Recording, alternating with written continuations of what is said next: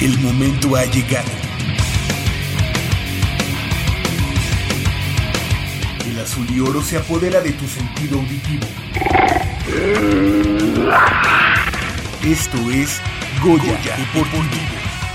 Los 90 minutos del deporte de tu universidad. Arrancamos.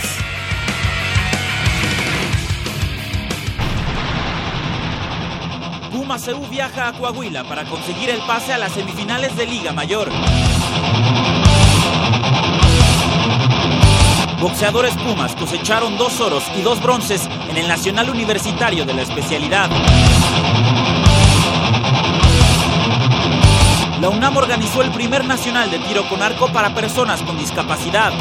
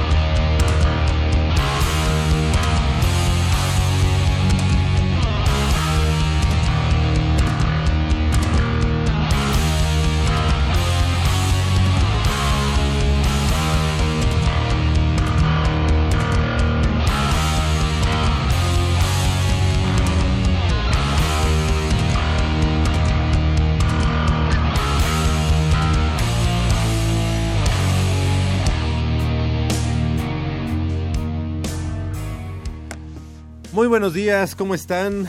¿Cómo amanece esta mañana de sábado 12 de noviembre de este año 2016? Sean ustedes bienvenidos a una emisión más de Goya Deportivo. Eh, 90 minutos de deporte universitario, deporte de la máxima casa de estudios de este país.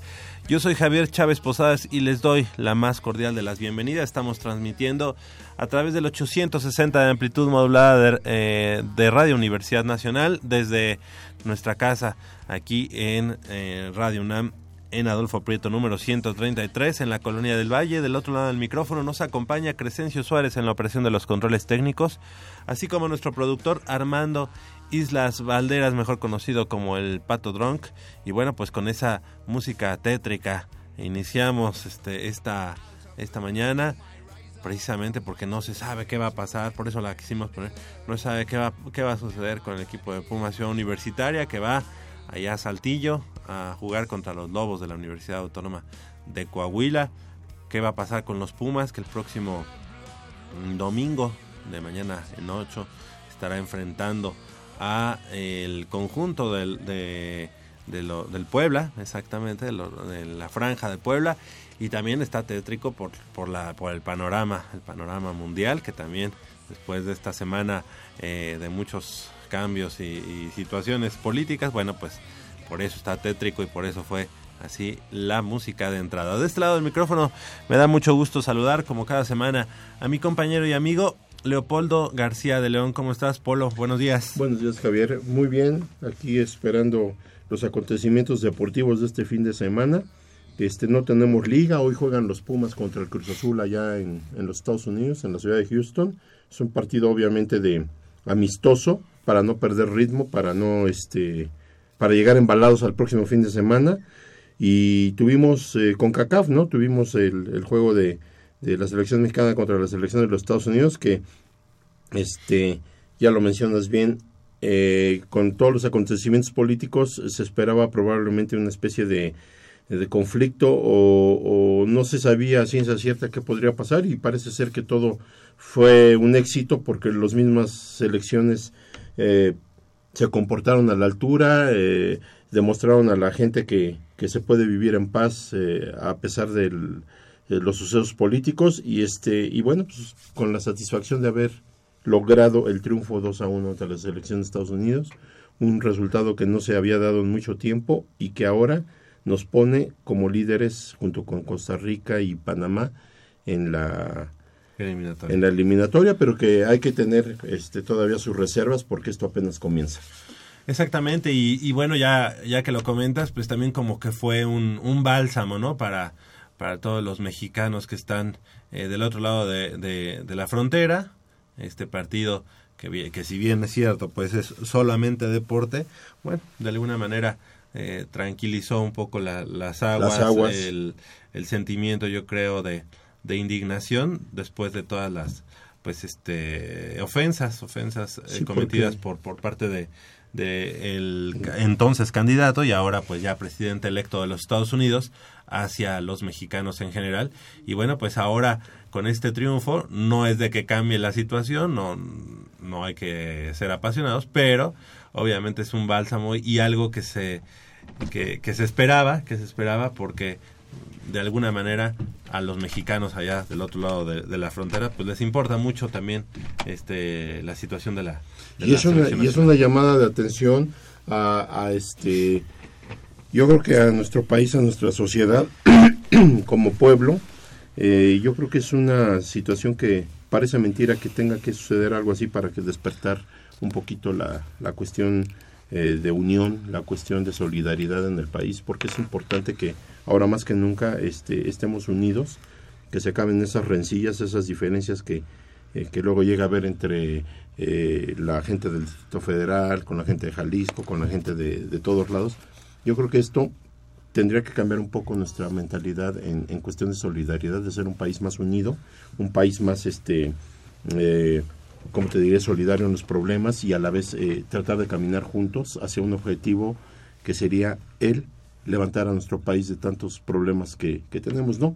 Nosotros estamos al margen de todo eso, pero siempre afecta eh, en la cuestión deportiva. Son, son situaciones que pegan en una sociedad y que a- afectan eh, eh, emocionalmente al deporte, muchas veces al deporte en sí mismo lo, lo, lo, lo, lo afecta de forma directa y esperemos que, bueno, con esto eh, nos pongamos las pilas y nos pongamos a trabajar juntos. Sí, la situación no cambia, es decir, el triunfo no cambia nada absolutamente, pero bueno, sí se eh, fue fue algo paradójico que se presentara este partido precisamente después de eh, la situación política que se había dado y lamentablemente pues aquí en México luego estamos más este más metidos en, en ese tipo de morbo y cuando llega el momento de decidir aquí a nuestros presidentes o nuestros nuestros gobernantes pues no nos indignamos de, tomar unas malas decisiones ¿no? Ah, Ahí es cuando empiezan con su... Hola, Jacobo. Hola, ¿cómo están? Y ahí, ahí es cuando empiezan con su tontería del voto nulo. No, que vota nulo, que no estamos de acuerdo con el sistema político mexicano y es nuestra manera de mostrar nuestra inconform- inconformidad. Como estudiante de ciencias sociales le digo, les digo que eso es una gran falacia, eso no existe. Si quieres mostrar tu inconformidad, hazlo votando. Igual, no votes por los partidos grandes, vota por los partidos chicos. ¿Para qué? Para que tengan esa misma cantidad, eh, junten el cierto número de votos que les permitan co- eh, conservar el, El registro. el, el registro como partido político y así poder hacer un cambio. Digo, si ya probamos los de siempre y no funcionan, bueno, ¿por qué no darle la oportunidad a uno chico? El voto nulo, no- el voto nulo no funciona y es una tontería. Y, y, y ahí precisamente lo dices. Están como muy, muy al pendiente de las elecciones de Estados Unidos. Sí, me queda claro que es la potencia en, en el mundo, en el planeta. Y Pero, pe- pero todo, hasta ¿no? parece que, que- que les interesa más, se apasionan más que tus propias elecciones. Bueno, yo ya veía, yo ya hasta estaba pensando que quizá con el, con el triunfo posible de, de Hillary Clinton, a lo mejor había gente en México que celebraba o que iban al Pues en Ángel el, digo, es triste ¿no? ver a, a los mismos senadores aquí en la Ciudad de México que se pusieron una playera en pro de Hillary. eh, de, de Hillary. Dijo, caray, es de risa, es de risa cuando tenemos tantos problemas aquí que resolver y que nuestra, mm, nuestra mirada, nuestro interés y nuestra preocupación debe estar aquí, estar aquí. estamos más preocu- preocupados allá. Allá mm, nos preocupa y, y- y a la vez no nos preocupa. Nos preocupa porque hay millones de ¿no? gentes afectadas que en algún momento pueden eh, repercutir en, eh, aquí en el país, porque si se dan los fenómenos que quieren o las situaciones que quieren establecer allá, bueno, pues aquí tenemos problemas de desempleo, imagínate incrementarlo, porque no hay la infraestructura para recibir 11 millones de, mexicanos, ¿verdad? Que yo también veo una misión imposible en ese aspecto. Pero es, es verdad, primero este, vamos a, resolver los problemas de casa. aquí tenemos muchísimas cosas que resolver. Nuestra mentalidad tiene que estar más puesta aquí porque es nuestro país, somos mexicanos y tenemos que estar más y que, de Y que obviamente, eh, digo, nos interesan los mexicanos que están del otro lado del, de la frontera, pero a final de cuentas ya ellos muchos de ellos ya están allá. Este, optaron por hacer vida allá y es muy respetable. Ahora tendrán que ocuparse de esa situación, pero nosotros que eh, nuestra residencia es aquí en México, tenemos que ver por nuestros problemas. no, eso no quiere decir que se desampare a, los compatriotas, pero bueno, ellos ya tienen otra situación. Nosotros tenemos una muy delicada y tenemos que ponernos a trabajar. Oye, y aunque no pareciera, eh, eso afecta diversos... Eh, em, sí, como diversos aspectos de la sociedad, tanto mexicana como norteamericana. Un ejemplo de ella es, por ejemplo, los, los chicos, los eh, adolescentes que nacieron en Estados Unidos, pero que viven en la frontera, en México, en la frontera con los Estados Unidos, y que todos los días a las 5 de la, se paran a las 5 de la mañana para cruzar la frontera porque van a, a la high school en, en, en Estados Unidos. Eh, eh, salió un reportaje en la página de Peter King que te dice, bueno, ¿qué es, qué es lo que va a pasar con si es que Donald Trump llegara a, ser presidente y ese reportaje fue publicado hace dos semanas con todo con todos estos muchachos que, que nacieron en Estados Unidos pero que se asumen como mexicanos que toda su vida vivieron en México en la frontera pero que a la hora de, de, la preparatoria de high school como se llama allá en Estados Unidos pues decidieron irse para allá entonces te habla, pues, ¿qué, ¿qué pasa con todos esos chicos que a las 5 de la mañana se tienen que levantar para cruzar la frontera? Y ir a la escuela allá sin saber nada de inglés y que también usan el fútbol americano como esa vía eh, como para obtener una esa, exactamente como esa vía para, para conseguir aspirar a una vida mejor. Y, y, el reportaje te menciona el caso de un chico que era que nació en, estado, en Estados Unidos pero que toda su vida había vivido en el lado mexicano cruza la em, cruza la frontera para estudiar la preparatoria se mete el equipo de fútbol americano le, le mete al estudio, era bueno, era bueno en el, en el terreno de juego y la Universidad de Texas A&M le ofreció una beca y bueno, pues el chavo la, armó. Sí, pues eh, qué, qué cosas van a suceder. Esto era en relación al partido de ayer en relación de la selección, pero bueno, nos, ya iniciamos con la información deportiva y más adelante pues hacemos hincapié en todos estos datos que nos dejó el partido de ayer, independientemente de que hay que decir. Una cosa es el deporte, otra cosa es la política, pero sí y, Y hago un paréntesis rápido, y, pero acuérdate, Javier, que también los convenios que tiene nuestra querida UNAM con diferentes universidades en los Estados Unidos también se puede ver afectado. Y, claro, volvemos a lo mismo, eso ya se verá, lo verán las gentes expertas, y esto no es el programa, el indicado, pero sí hay que pensar en que sí trasciende un problema político en todos los ámbitos eh, de la vida, o sea, puede ser en, la cuestión social, eh, académica. deportiva, eh, de todo tipo. ¿Por qué? Porque sí hay una relación, sí, hay un, sí se vincula en algún punto de, del camino. Entonces, nuestra universidad tiene muchos convenios muy importantes. tiene de alguna manera planteles en los Estados Unidos, entonces vamos a ver cómo manejan todo esto porque sí, sí, sí, sí afecta de alguna forma, ¿eh? Sí, se afecta directamente en, en, ciertos aspectos y eso hay que cuidar y sabemos que nuestra universidad como número uno tiene, eh, su, su, su misión es la educación, la academia, la investigación. Entonces, sí, sí, sí, sí repercute, entonces hay que invitar a toda la gente a que hagamos conciencia. Sí, exactamente. Qué bueno, qué bueno que lo comentas. Y bueno, pues iniciamos de lleno con la información deportiva y es que con dos medallas de oro e igual número de bronces, concluyó la participación de los ocho alumnos universitarios integrantes del equipo representativo de boxeo de la UNAM en el Campeonato Nacional Universitario celebrados celebrado en las instalaciones de la Unidad Profesional Adolfo López Mateos del Instituto Politécnico Nacional. Durante cuatro días, del 26 al 31 de octubre, en el gimnasio de exhibiciones ubicado allá en Zacatenco, se dieron cita 100 púgiles de 17 universidades del país. quienes se disputaron los títulos en 10 categorías en las ramas femenina y masculina. Las medallas de oro para la UNAM cayeron por conducto de Joali Sánchez Cortés de la Facultad de Psicología en la división de 75 kilogramos, quien derrotó al representante del IPN Isaac Betancourt en tres asaltos y por decisión unánime. José Palos Villatoro, alumno de la Facultad de Administración y Contaduría, consiguió la otra medalla áurea en la división de los 91 kilogramos.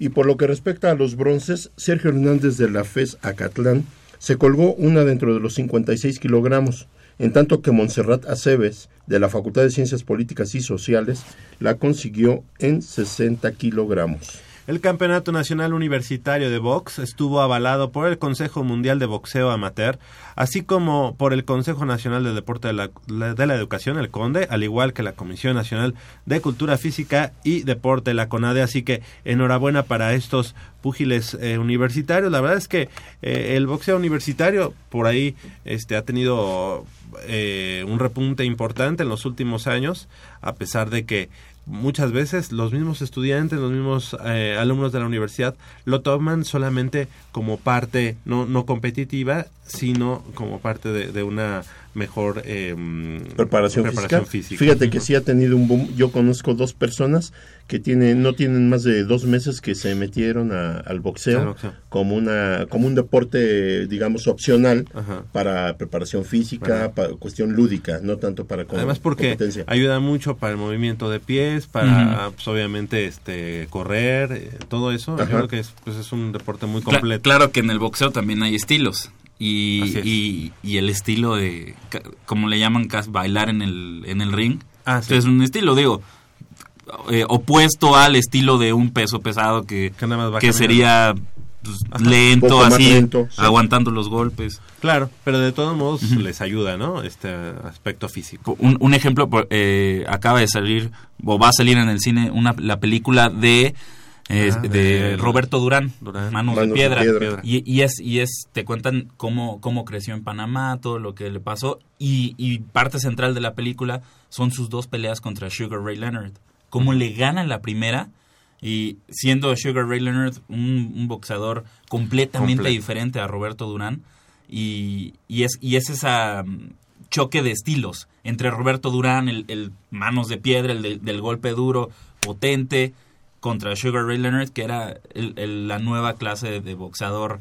Eh, este y rapidísimo era, ¿eh? exactamente, Rapidísimo era el Sugar Ray Leonard. Sí, eh, cansaba mucho a su oponente y en el caso, bueno, obviamente de manos de piedra, eh, con un golpe que le diera era más que suficiente como para, para hacerlo, ¿no?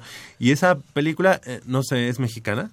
No, no, no, no, es, norteamericana. norteamericana. Oh, bueno, pues ahí, ahí está ya, ya pronto estará en las salas de cine. De hecho, ayer este que tuve la oportunidad de ir al cine, este ya la vi. Este, se eh, y, tiene que crecer el boxeo, Javier, porque últimamente eh, en México eh, el boxeo ha perdido cierta categoría, ha, perdido cierta Esas figuras, ¿no? Nosotros en Juegos Olímpicos estábamos acostumbrados a que boxeo siempre traía medallas.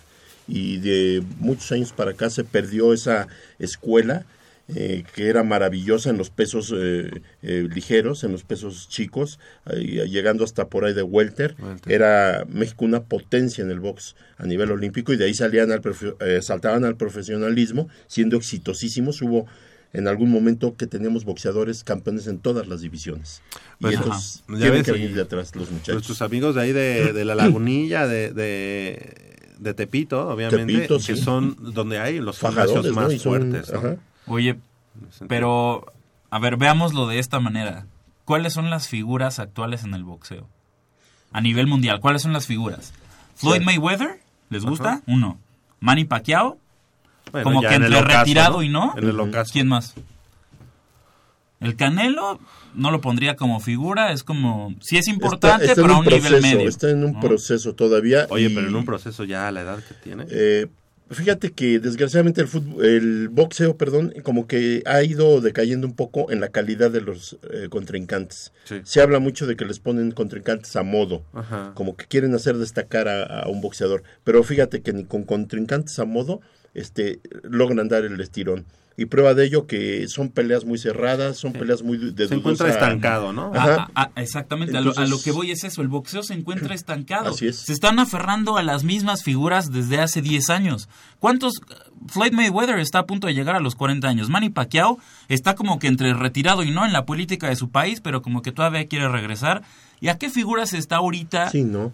¿Qué figura No está en el una- boxeo? El- De y- hecho, el boxeo que ha estado, de- que ha destacado en los últimos años es, es el, el de la, digamos, vieja eh, Europa del Este, ¿no? Bueno, eh, de esa cortina de ucranianos, de, de rusos. Ese es, digamos, como que el boxeo que más ha destacado, pero además no son tan comerciales. Pero no escuchas un solo boxeador que, eh, ¿cómo te pesos pesados o en cada peso no escuchas un boxeador que sea constante y que sea referente. Y antes teníamos muchísimos referentes en pesos pesados, pesos medianos, en welter. Uh, te digo, eh, en México hubo un momento en que en welter teníamos boxeadores, Ultiminio Ramos, el Mantequilla Nápoles, este... No el me ratón. Macías. Ajá. Y Bueno, él, él- él De los era más peso más bajo, este Rubén Olivares, este eh, ¿cómo se llamaba este? Había un boxeador buenísimo. Um, El que falleció ¿Quién? Este en un accidente. Ah, este, ¿cómo se llamaba este muchacho? Sí, era una promesa, bueno, ya era una realidad, pero era Sánchez. Ajá. Este, ay, ¿cómo se llama este? A ver, dice el productor que nos va a salvar. Salvador Sánchez. Salvador Salvador Sánchez. Sánchez. Sánchez. Sal Ajá, Sánchez, Sal sí, sí, sí. Sánchez, el mismo Julio César Chávez. Eh, vamos, había una Y esta, y, playa esta de última, estrellas. y esta última generación que ahora Digo, ya son el último- comentaristas, ¿no? Ajá, sí, el, el último gran referente, Juan Manuel Márquez. Ajá. Nada Sí. más. Pero, y, y- y por, y por esta... y eh, eh, esta- Arce y no sé, por ahí hay... Y por, hay- por, por la por, por ese último el combate Arce- ¿no?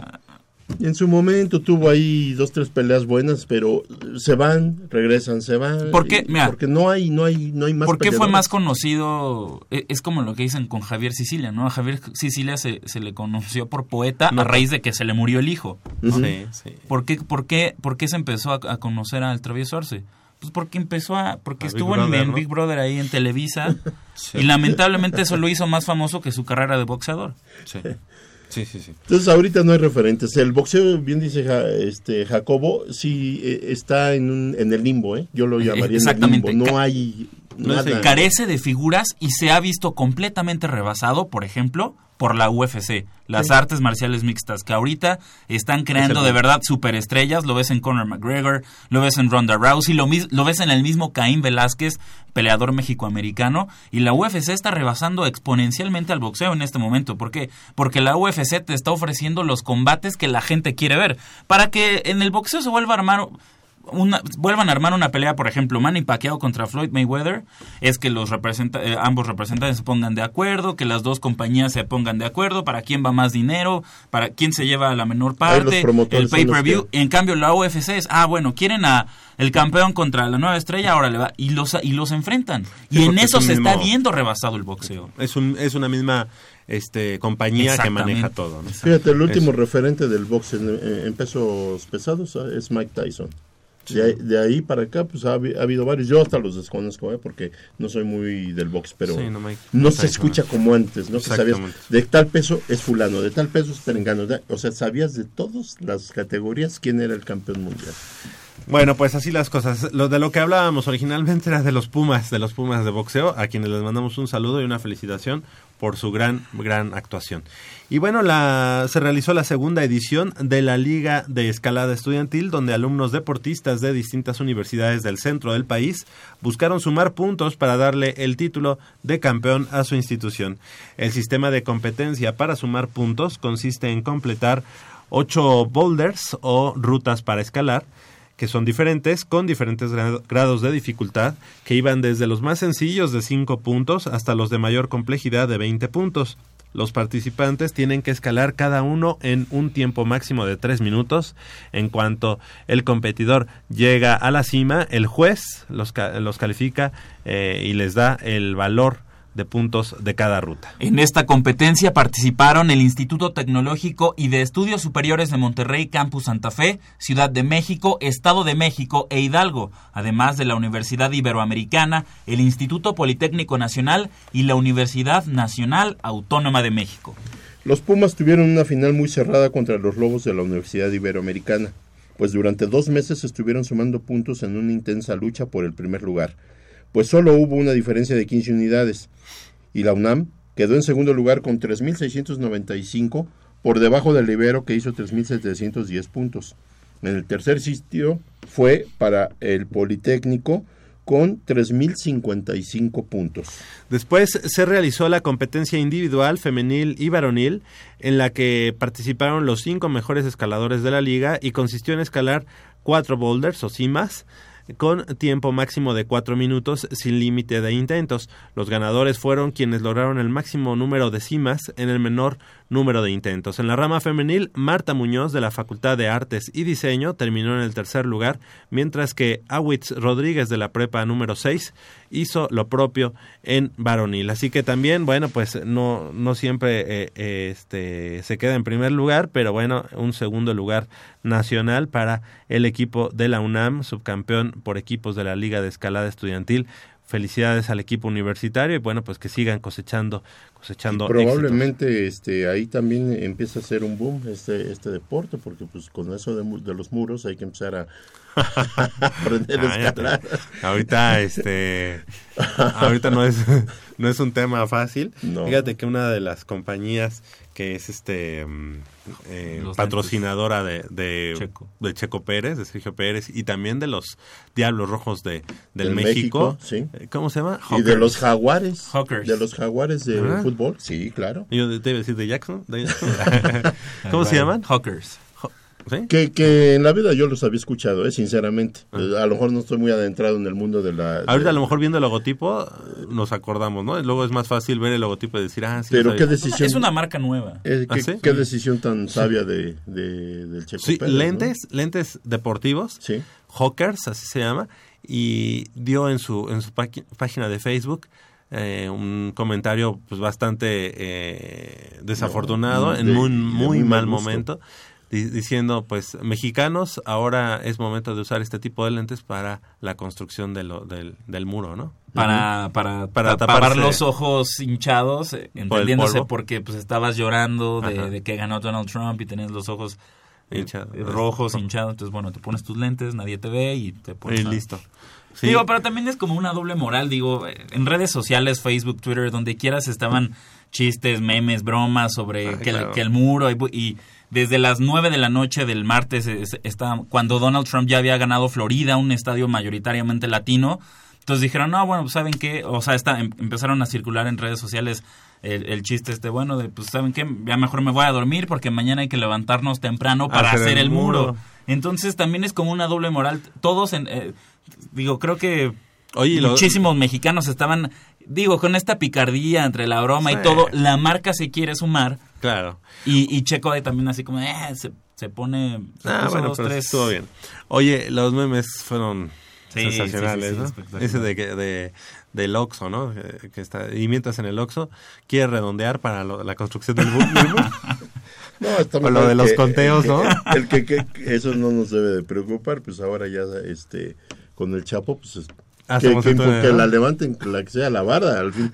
Donald Trump hace el, muro y el Chapo Guzmán hace el túnel, ¿no? Oye, si Trump ya, ya fue, ya es presidente electo, pues ¿por qué no podemos Para- eh, incluir ahí el Chapo el como Chapo candidato independiente para Claro. la presidencia de la República? Tendría va- varios, varios Sí. este, votos, ¿verdad? Sí, hay, muy, hay muchos, muchos, este, muchos memes en ese sentido. Ese Para combatir el muro también. con túneles subterráneos. Ese estuvo sensacional de que decía Donald Trump este 30%, Hillary Clinton 25%, PRI 85% y dice y Morena ya se declaró este Presidente. presidente. Muy bueno, bueno. 8 de la mañana con 32 minutos, hacemos una breve pausa aquí en Goya Deportivo y regresamos con mucha más información del mundo deportivo de la Universidad Nacional.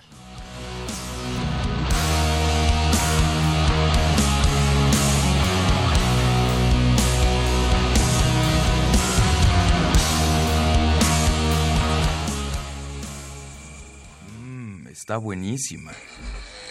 Papá, ¿qué estás viendo? No, no, no, no, no es nada. Estoy viendo mi Facebook, mi amor. Pero ese no es tu face. Sí, ya sé, pero por favor no le vayas a decir a tu mamá. ¿Qué es lo que no me tiene que decir, eh? ¿Eh? ¿Otra vez? P- perdóname, por más que intento no puedo dejar de verla. La pasión por el deporte también causa adicción. www.deportes.unam.mx Noticias, videos, convocatorias, medicina del deporte y mucho más. www.deportes.unam.mx El deporte de la UNAM también está en la web. Goya Deportivo, la voz del deporte universitario. Cuando en Goya Deportivo se ponen curiosos, los expertos contestan.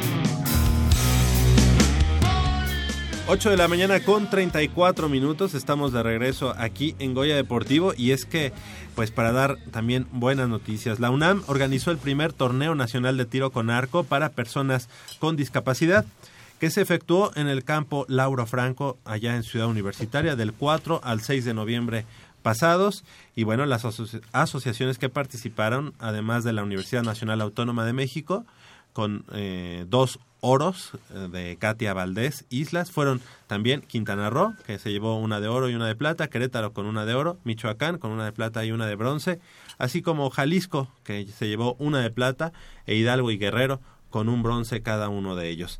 Esta mañana aquí en Goya Deportivo queremos darles la bienvenida a los amigos del equipo de la Universidad Nacional de la Asociación de Deporte sobre Silla de Ruedas. Y está con nosotros la presidenta Alejandrina Zamora. Muy buenos días, profesora. Gracias por estar con nosotros nuevamente aquí en Goya Deportivo. Muchas gracias. Buenos días a, ustedes y a toda la audiencia. Gracias por la invitación. Al contrario, también eh, tenemos a Carla López Lozada. Muy buenos días, Carla, ¿cómo estás? Muy buenos días, muy bien. Feliz de estar aquí de nuevo. Gracias, gracias por venir y felicidades por esta actuación en el campeonato o en el primer torneo nacional de tiro con arco para personas con discapacidad. También está con nosotros, con nosotros Margarita Vargas. Muy buenos días, Mago, ¿cómo estás? Bien, gracias. Estoy muy a gusto de estar aquí con ustedes. Perfecto, ya te vemos ahí con tus eh, cuatro preseas. Sí, cuento bien, sí, cuatro, preseas. Así que ahorita para que nos platiques qué tal, ¿verdad? Y también nos acompaña Iván eh, Montante. Sí. Montante, lo dije bien. Iván, ¿cómo estás? Muy buenos días. Muy, buenos días. Estoy, eh, eh, estoy, estoy muy feliz de, de estar, de, de, de, estar aquí. Yo me siento orgulloso de, estar en, el equipo de, de, la UNAM. Qué bueno, Iván. Te, te queremos también felicitar. Tienes ahí dos medallas, ¿verdad? Sí. Exactamente. Bueno, pues primero, la presidenta de la asociación, Alejandrina Zamora, platícanos, profesora, cómo, cómo les fue, eh, digamos, los dividendos de este primer torneo nacional y además que haya sido auspiciado y en, y en las instalaciones de la Universidad Nacional. Pues la verdad yo estoy muy orgullosa de la apertura de la, de la universidad, muy orgullosa por la convocatoria que pudimos tener. Eh, eh, siempre es un orgullo nacional porque así me lo expresaron todos los diferentes este, estados que, que vinieron, estaban felices. Sí, eh, fue un trabajo bastante intenso porque el, el, proyecto como el primer nacional eh, eh, fue muy importante tanto para la UNAM como para a nivel México, porque nunca se había efectuado justamente este torneo. Y que se pudieran reunir ocho asociaciones, eso fue todavía más complicado, ¿no? Y este y, y, es muy importante, para mí era muy importante el desarrollar el tiro con arco porque es uno de los deportes que en México cuando empieza el deporte adaptado, que en este caso empieza justamente solo con silla de ruedas o con atletas en silla de ruedas, pues son de los deportes iniciadores eh, en, a nivel nacional, con, con con otros más, pero se había perdido andaba muy muy disperso, aunque sí teníamos participación, pero era siempre el mismo atleta y al no tener competencia desde casa, pues a veces eso te relaja tanto que no te vuelves tan competitivo a nivel internacional.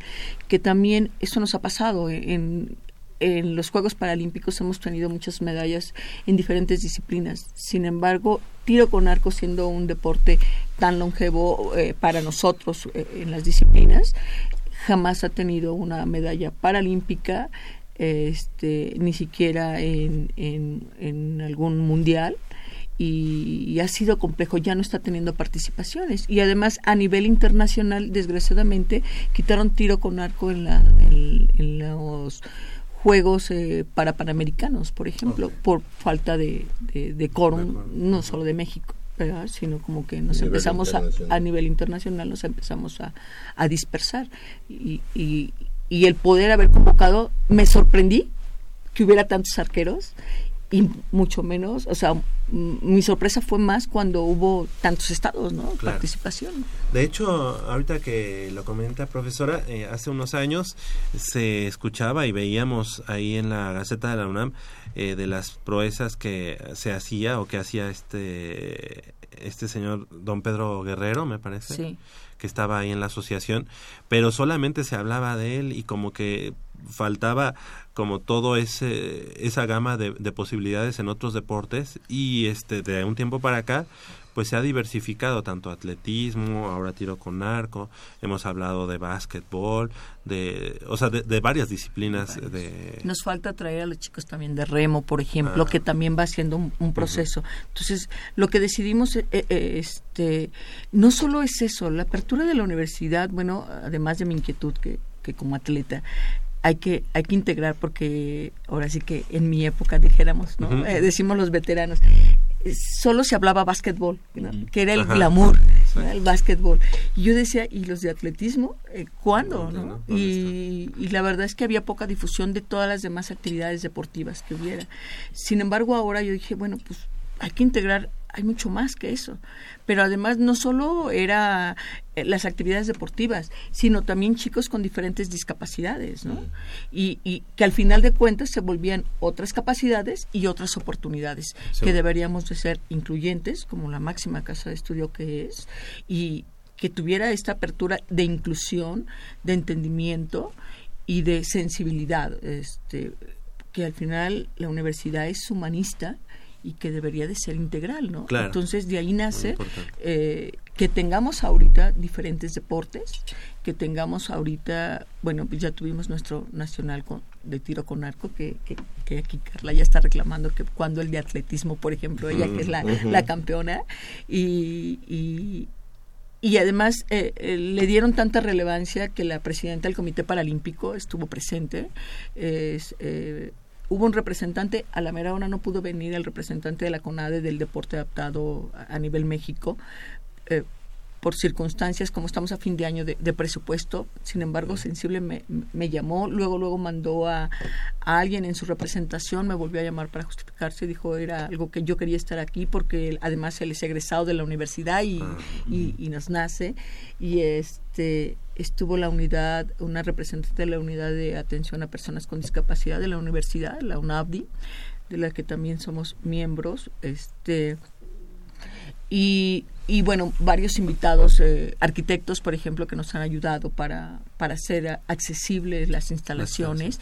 Es imposible que la universidad de la noche a la mañana se transforme en la sí sí sobre todo la parte de la accesibilidad pero esta apertura que está teniendo en todos los niveles de todas las escuelas, facultades, pues ha sido un parteaguas, ¿no? Pero además porque hay un trabajo donde, donde ya se vieron que no todo es silla de ruedas, eh, que hay otras oportunidades y que eh, el grosor de la universidad en cuanto a, discapacidad pues es muy variable y que había que integrarlos, ¿no? Y entonces de ahí pues nace esta, esta inquietud desde hace tres años que venimos trabajando con este proyecto y que venimos incluyéndolo y que la verdad yo agradezco a las autoridades que han tenido eh, esa visión, ¿verdad? Esa visión de darme la oportunidad de, de, integrar y de trabajar eh, de esta manera. Claro, y la apertura Sí, totalmente. Profesora, si gusta presentarnos, eh, digamos, Sí. en, el, en el sentido de qué fue lo que lograron en este pasado torneo o, o en lo que hayan este, participado. Sí, mira, te explico. Son dos torneos. Lo que pasa es que eh, el, el último fue eh, del 3 al 6, el de Ah, noviembre. Pero en octubre, es que terminamos octubre, que fue junta- este, los Juegos Nacionales en Aguascalientes, Correcto. que de ellos participaron. Katia no pudo venir. La verdad es que, ya sabes, hay cosas a- a- de última instancia que, Claro. que se lo impidieron. Ella es la que vive en Pachuca. Eh, eh, sí, eh, no en... ¿Puebla? eh, no, en Tlaxcala. Tlaxcala. En Tlaxcala. Y bueno, tiene una hija y este sucedieron algunas circunstancias de fuerza mayor. Afortunadamente no es nada grave, era algo que no pudo resolver y bueno, pues ni modo. eh, pero muy bien, o sea, muy bien. Entonces fueron dos eventos juntos. Llegamos de Aguascalientes y se llegó al de tiro con arco Tiro con y por eso este, Ella fue la que participó en tiro con arco. ella fue la de tiro con Y arco. ellos estuvieron en octubre. en octubre, pasado. Exactamente, finales de octubre más o menos, y ellos son de diferentes disciplinas. Eh, Empezamos con Carla. Carla, ella, este, también presumimos la vez pasada estábamos en si se volvía universitario o no, Ah, es sí. parte de nuestro semillero. Ya, ya podemos presumir que ya, ya es una chica universitaria, ya se quedó en, en CCH Oriente y ella participó en atletismo este campo ella es medallista de Paralimpiada Nacional de, eh, y ahorita también en Aguascalientes y déjame rápidamente te presumo que ahorita está convocada la preselección. Ajá. en diciembre ella va por su lugar para ir a los Juegos a la Paralimpiada Nacional perdón a la Paralimpiada este son los Juegos para Panamericanos juveniles que van a ser en Sao Paulo, Brasil, en, en febrero. Entonces ya está convocada. Esperamos que ahora en diciembre ganemos ese lugar para asistir. ¿Cuál es la prueba en la que estás, eh, Carla? ¿O en cuáles pruebas? Pues estoy en lanzamiento de bala y jabalina. Ajá. Mi favorita creo que es jabalina. Jabalina. Ok, Sí. oye, y este, ya como estudiante, ahora sí, eh, digamos, con número de cuenta del CCH Oriente. Oriente, eh, ¿cómo te sientes? Pues en un inicio como que no me lo creía, ¿no? De ser del UNAM. Pero ya como mis compañeros siempre me están diciendo que créetelo, es tu esfuerzo y todo así, pues ya hasta se siente más bonito. Ajá, qué bueno. Qué bueno. Oye, y bueno, no veía que tenías colgada como tus compañeros tus medallas, pero platícanos, este son dos, una de plata y una de bronce. Platícanos este cómo cómo le hiciste para lograr cada una de ellas. Pues yo ahora sí que apliqué la de que de los errores se aprende, porque no di como todo en esas competencias. Me faltó algo. Sientes que para la siguiente Sí. las puedes convertir en oro. Sí, yo creo que sí, sí se puede. Vas en buen camino, ¿no, Carla? Sí, Ok. Oye, y el apoyo de tus papás seguramente muy importante. sí, ellos pues son los que me llevan a todos lados y siempre estoy con ellos. Ah, ok, qué bueno. Este, yo, yo quería preguntarte algo muy, muy, que me tiene muy inquieto. Tú participas en varios deportes, Pues solo en atletismo. solo en atletismo. Sí. Bueno, es el lanzamiento de bala y, y jabalina. Jabalina. Y dices que la jabalina es eh, tu preferida, pero tú te iniciaste en bala. Sí, Te iniciaste en bala. sí, bala fue como mi fuerte Ajá. porque era la que tenía un poco más dominada. Pero pues ¿Qué pasó ese cambio, cariño. ese cambio que se dio? Que eh, yo sé que son muy diferentes y la técnica es muy diferente, obviamente. ¿Qué fue lo que te hizo que jabalina fuera tu favorita? ¿El, ga- el, el ganar más precias ahí o el que realmente es para ti más emocionante la jabalina? ¿O, o cómo? Pues, fue como que más emocionante porque la técnica es así como de a, de a 300 de espartano. Entonces me gustó más por eso, más por la técnica. Pero no, des- no descuidarás la bala. No, no le estoy descuidando. Ah, perfecto. perfecto. Oye, Carla, y este, digo, obviamente, compañeros, este, pues nosotros vemos, por ejemplo, un lanzador de, de jabalina o de mm, bala, y pues obviamente la técnica va mucho con las piernas, o sea, la pierna es muy importante para dar ese impulso final, ¿no? Ah, o sea, y el este, apoyo, o sea, de- el desarrollo Ajá, del de movimiento todo, ¿no? es, cien- bueno, 90% de las piernas, yo creo. Entonces yo no me imagino este un un lanzamiento, o sea, la, la fuerza que debe de tener Carla para, para hacer un lanzamiento sin el apoyo de sus piernas. ¿Cómo, cómo has hecho para, para desarrollar una técnica? Este, o bueno, obviamente la, la profesora nos, nos podrá también platicar al respecto, pero ¿cómo se le hace? Pues con cuidadito también. no puedes girar la, la, la silla como tal, estás... No, eh, Está fija, es un banco que lo ponen en un sector como especial Ajá. para que no haya ese movimiento. Entonces toda tu fuerza es en tronco y en el brazo. Pero la técnica es como lo más importante, ya que pues, no se necesita como mucha fuerza. Es más controlar tu respiración y pues, la adrenalina que traigas en ese momento. como dices, ¿no? E- Ese, esa fuerza y ese apoyo en el tronco, el abdomen tiene que, que ver mucho y obviamente, bueno, la, la fuerza este, del- de los brazos, de, los hombros. Profesora. ¿algo? Sí, totalmente. O sea, con Carla ha sido un desarrollo y realmente pues se volvió su, su, su prueba fuerte primero la, la bala por cuestiones de movilidad.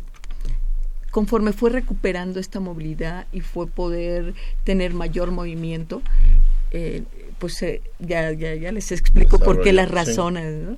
Pero sí, efectivamente, hay un, un banco que cubre características este, de medida y, y de, de- de altura para que ella pueda lanzar, que es lo que sustituye la- las piernas. Y este banco pues va fijo, ella tiene que ir atada para que pueda impulsarse de la mejor manera. ¿no? Entonces sí se tiene que buscar una técnica como ella decía, hay que enriquecer a veces por cuestiones de, de- del tipo de lesión que tiene el atleta.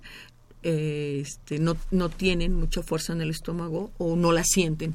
Sin embargo, sí tienes que trabajar mucho en, en sentir, eh, en respirar y para poder tener un mayor control y entonces poder dominar la técnica, porque al final de cuentas la técnica es lo mismo que cualquier convencional, pero como bien decías, tenemos que sustituir este, este potencial que no nos da eh, las piernas pues al puro brazo y al puro tronco, Claro, ¿no? claro. Que eso es con lo que uno tiene que trabajar mucho la fuerza explosiva con ellos. Felicidades, felicidades, Carla. Eh, en tu caso, Margarita Vargas, eh, Mago, ¿cómo, eh, bueno, en qué pruebas estás? Y, y bueno, esas cuatro medallas, platícanos. Mm, en mi caso fui mariposa, dorso y Cruel. crawl. Crawl, ok. ¿Y en cuál te sientes más, más a gusto, más este fuerte? La mariposa. Ah, sí, mariposa. ¿Cuánto tiempo tienes ya entrenando y, practicando este la natación ya competitiva? Mm, Casi dos años, dos años, sí. Dos años. Dos años. Eh, en el caso de, de Mago, ¿cuál es este su Discapacidad. Mira, eh, eh, es algo, el deporte es mágico, ¿no? esta adrenalina, porque eh, en el caso de ella era su retención era de, de poco tiempo eh, y es un poco complicado el decir, bueno, vas de mariposa, ¿no? Y entonces te volteaba a ver y decía, bueno, ¿cuál era la mariposa? Aquí hay algo impresionante. Yo creo que esa medalla que, que ganamos en mariposa, y digo ganamos, ya me la, ya sí, me la claro. adjudiqué. Claro, Eh, es un trabajo es, de equipo. es- es- es una anécdota bien interesante porque en esta competencia me dijo, Ale, es que yo quiero una competencia más, que algo que dices, ¿cómo? ¿No? O sea, ¿cómo? Mariposa nunca lo habíamos logrado. Entonces para mí se volvió, es, es para mí muy emocionante reto, ¿no? platicar esta... Es que no puedes hacerlo o en teoría no debe hacerse algo que tú no has entrenado. O sea, sí lo entrenas, pero sabemos Pero que es no era lo nuestro, no eres el fuerte y sobre todo en el esfuerzo, en- en- por muchos factores. Y, y le dije, pero pues ya no hay más que la opción de mariposa y es algo que pues que te cuesta trabajo. Lo estuvimos practicando en tierra eh, antes de, de la de que a ella le tocara competir. Dijo, va. Entonces, eh, yo la anoté en mariposa 25 metros, porque además nuestro temor era que se acordara que tocara y regresara, ¿no? Entonces, los 25 metros, y esta parte es complicada. Y, y aunque ya lo estaba aprendiendo a hacer en las otras disciplinas, pues ya no nos dieron 25 metros por cuestiones de su clasificación. Y es, ella tiene 19 años, pero entonces ya, ya no, eso es como muy infantil. Y, y le tiraron mariposa 50. Le dije, Maggie, ¿cómo ves, no? Entonces, si nunca habíamos logrado hacer 25, pues entonces yo les dije, bueno, pues la, la, la tendencia con el equipo técnico, le dije, pues es que nos descalifiquen y pues, pues ni modo, no pasa nada y de ahí vamos a aprender.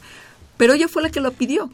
Entonces yo dije, bueno, que un atleta de- de ciertas características te pida tal cual cosa que va fuera de, de- del alcance o esto, yo dije, bueno, pues si ella dice que puede, yo cómo le voy a decir que no, ¿no? Entonces le dije, y si los jueces, porque yo no había mandado su cédula, eh, cuando hicimos, este, pues, nos sentamos, nos dieron la oportunidad, dijimos, de aquí soy, todo se dio.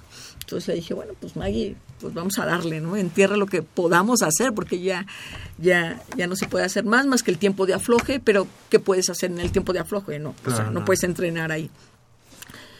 Y fue sorprendente, o sea, la verdad es que todavía es una imagen que con la que yo No me puedo quedar, ¿no? Porque le dije, bueno, acuérdate, mariposa, además, si tú te cansas, si tú cambias la técnica, nos van a descalificar. Y me dice, ¿ya valí?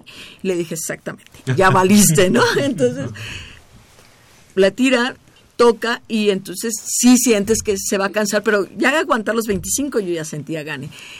Le empiezas a gritar solo una más y solo de a una por una te la llevas hasta que toca el final, entonces eh, sorprendente, es mágico. Entonces me sorprendí que pudiera con 50. Claro. Y, y, o sea, yo dije, no, creo que la que no podía yo eh, con ese estrés Sí. era yo, ¿no? Entonces ahí es donde te das cuenta cómo eh, no tienes límites. Claro. Así es. Maggie, ¿te, te, te diste cuenta cuando ya habías cruzado esos 25 metros para los que normalmente estabas acostumbrada? Sí, ¿Y te sentiste mucho más cansada o la, o la misma adrenalina te, te ayudaba a continuar? Mm, me ayudaba a continuar. Ajá. Eh, ¿Tú sabías que lo, lo ibas a lograr? Este, ¿Dudabas? ¿Qué, qué, No, qué pasaba yo por ti? sabía que ya lo iba a lograr. Ujú. En esa, en esa, ¿qué medalla sacaste en esa competencia? Mm, plata. Fíjate. ¿Estuvo Fíjate muy lejos del primer lugar? Eh, sí, un poquito. Sí, sí. Bueno, Pero es que, es que sabes que se, se siente, o que- sea, a lo mejor para uno, bueno, son cuestiones de, de segundos, y pero bueno, en natación puede ser muchísimo. Entonces, pero en realidad, yo qué te digo, para mí fue la medalla de oro. O Claro. sea, No, sí, sí, sí. en, No se realidad te das cuenta que dices, ¿cómo puedes crecer, no? O sea, que ella me diga, es que yo quiero hacerlo, dije, como si pa- hasta para entrenar nos costaba trabajo y ahorita quieres, este, y, y que se responsabilice y sabía la responsabilidad de acá para sea, es algo que todavía No, y aunque, no aunque no hubiera terminado la competencia, hubiera sido un logro, porque era la primera vez que, que competía en ese estilo, sabías que se podía presentar ese grado de dificultad, o se Sí. podía presentar eh, esa situación, y, pero de todos modos ya era un logro el hecho de que ella lo intentara. Seguro. El segundo logro que, y, o sea, después de los 25 metros ella dijera más, o sea, se, se conectara contigo y dijera voy a seguir, voy a seguir. Sí. Y el logro mayor, aparte del toque de final, el haber llegado en segundo lugar, que aquí ya no importa si fue un segundo, dos segundos, eso yo creo que para mí pasa Sí, a último lugar. Aquí es la perseverancia y lo que logró Sí, por ser la primera vez. Sí, Entonces sí, yo creo que es un triunfo fuera de serie, la verdad. Sí, claro, lo dijiste bien. eh, El hecho de que ella haya pedido la competencia, eh, dices, bueno, ¿y ahora cómo, no? O sea, para mí el reto es decir, pues sí, sí puedes, o sea, confiar en ella. De, algo de, de la nada, entonces a lo mejor necesitaba esa parte, ¿no? Y te das cuenta, eh, de hecho su, su psicóloga, no, no tengo yo el trato directo a través de sus papás, este dijo, es que es increíble lo que ella ha evolucionado, porque sí fue previo a la competencia anterior y a esta, pues había ya un trabajo todavía de un año atrás Claro. y trabajar en que Sí, sí. no se le olvidara, ¿no? Y entonces con señas te miraba y decía, ¿y ahora cómo le hago? Y entonces, pero esta evolución que ha tenido es de verdad este, impresionante. Dijiste una frase muy, que ya se me quedó a mí, que dijiste, el deporte es mágico. Yo creo que, yo creo que esa, esa se nos debe de quedar aquí porque eh, se logran cosas increíbles. O sea, hemos visto en, en estos jovencitos lo, lo que han logrado Claro. y lo hemos visto ya en otros rubros, en, en otras instancias, con otros atletas. y muchas veces nosotros nos quejamos de cosas tan sin chiste, Vale, ¿verdad? vale. Y, y que nos ponemos un, una limitante y si no lo logro ya lo dejo y me voy a otra cosa. Cuando que son es la perseverancia, perseverancia. O sea, es, eso aplica en todos los aspectos de la vida, ¿eh? Sí, sí, Aplica sí. La verdad es que eh, eh, para mí estas competencias fueron eh, el crecimiento que tú puedes tener de una competencia a otra es es yo siempre digo mágico, ¿verdad? Es- pero es grandioso, es inesperado porque eh, así como mi anécdota fue con, con ella, qué pena que este, ya iremos avanzando con, con el demás equipo, ¿no? Pero regresando, por ejemplo, un poquito con, con Carla, ni ella había dimensionado, porque es increíble, como ella dijo, no trajo la, la- los resultados, porque ella es la campeona nacional, ¿no? Entonces, eh, que fue la Paralimpiada anterior, que eh, fue cuando Sí, nos sí, hicieron claro. favor de invitarnos. Entonces, la marca es la de ella. Y ni ella se había dado cuenta de, de, de lo que ella misma tenía. Y, y ahorita que fue, y que sus lanzamientos no fueron buenos, eh, bla, bla, bla, dije, bueno, ¿y qué está pasando, no? Pero es la parte del crecimiento. También es una etapa muy importante el que ella se pueda involucrar, el que este, se pudiera integrar y conociera la dimensión de lo que estaba pasando en su entorno. Entonces, nuestro crecimiento no estuvo en, en el color de sus medallas, Sí, ¿no? sino en la parte humana, donde al grado que en vez de decir estoy cansada, estamos entrenando porque ella fue convocada por la medalla de la Paralimpiada Nacional y es a la, a la preselección y ahora Y que hoy no trae una medalla, pero eh, que es que es el haber entrado a la UNAM y que seguramente este ese entrenamiento también en la parte deportiva seguramente tuvo mucho que ver para Esa es una medallota, Javier. Sí. Es una medallota. Pues esa no la trae que ya no es ni de oro, o sea, no, esa ya es- no tiene no valor. tiene valor. Eh, Es que este crecimiento en conjunto es eh, la parte humana, es Sí. algo que no tiene precio, que no tiene nombre, que no tiene color, y eso es parte de lo que uno gana eh, eh, Día a día. con día a día y lo que te deja el deporte. Este, este, este crecimiento en todos los aspectos, esta madurez que te da para valorar lo que tú eres y tus capacidades, porque siempre les digo, eso de que lleguen quejándose con lo que no pueden hacer, o sea, no, lo primero que tenemos es que ver las habilidades y lo que no pueden hacer, pues déjenlo allá afuera. ¿no? Exacto, y seguirá trabajando incluso, ¿no? Exacto, y eso es lo que los está llevando al, al éxito a cada uno, ¿no? Claro, y, y, y es precisamente de ese éxito que también queremos hablar de, eh, o, eh, no de, sino con Iván, Iván Montante. Eh, ¿En qué prueba estuviste, Iván? Y bueno, esas esas medallas, ¿en cuál, en dónde las conseguiste? Pues, eh, eh, es, pues, ah, yo, yo, yo, yo, estuve, eh, yo, yo, yo, yo, yo, principio, yo, le dije a esta que, yo quería eh, eh, eh, eh, eh, eh, eh, eh, eh, ir a- a- a a- a- a- a- aquatismo. Y, de hecho, estas dos me- me- medallas son, son, son, son, son de, aquatismo. Esto es una, un- una cosa que yo pensé, que pensé que nunca, que nunca lo, lo a, a lo, a lo, a lo, a lo, a la